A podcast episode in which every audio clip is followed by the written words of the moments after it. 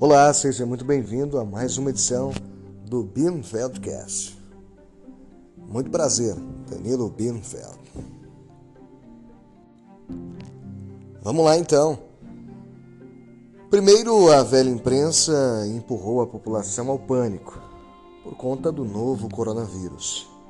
Acha até hoje que não errou na mão, que fez um trabalho importante de conscientização trancou todo mundo em casa, jurando que isso salvava vidas. KKK. Ignorou o direito constitucional de ir, de vir, o direito ao trabalho, não quis saber de medidas equilibradas. Agora, ainda sem querer olhar todos os lados da história, fala em uma convocação ao golpe. É assim que tem tratado a grande manifestação marcada para o dia 7 de setembro. O governador de São Paulo ocupa as manchetes daqueles que já foram os três principais jornais do país. Bolsonaro flerta com autoritarismo permanentemente. Diz quem namorou, noivou e casou com a tirania. Ele, Dória. Dória conclamou governadores a assinar o manifesto em favor das liberdades mas quer impedir a livre manifestação, o movimento que tem autorização legal para ser realizado. A velha imprensa afirma que as redes sociais estão estimulando militantes bolsonaristas a comparecer à manifestação armados. É sério isso?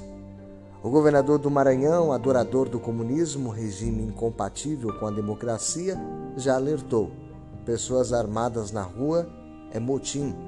Dória diz que o momento é gravíssimo, que os governadores não podem ficar em silêncio. E a ideia é mesmo silenciar os outros. Os jornais falam que uma eventual tentativa de golpe no 7 de setembro não será nenhuma surpresa. Será a estrita realização das táticas e dos objetivos anunciados, repetidas vezes por bolsonaristas.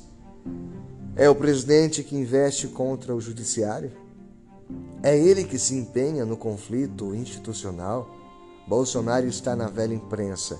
É como os Talibãs ou os escorpiões.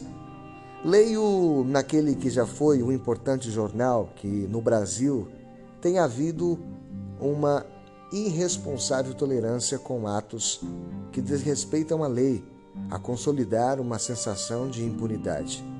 Eu concordaria se o editorial falasse das 123 ações do STF contrárias ao governo federal, num período de dois anos e meio. O levantamento comprova a intromissão do Judiciário no Executivo e também no Legislativo.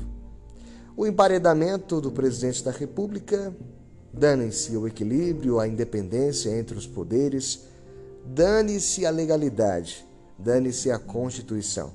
A velha imprensa fala de uma onda de indignação contra o pedido de impeachment de Alexandre de Moraes, já rejeitado pelo presidente do Senado, Rodrigo Pacheco.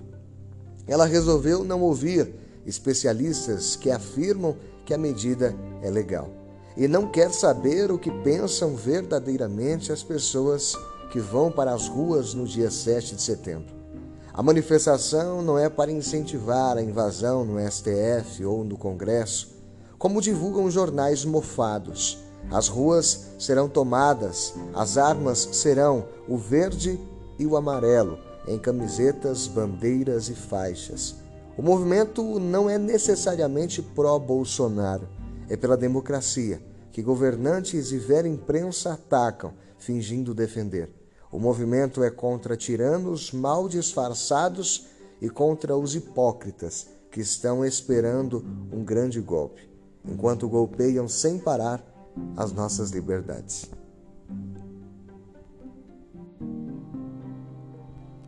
Este foi mais um episódio do Bienfeldcast.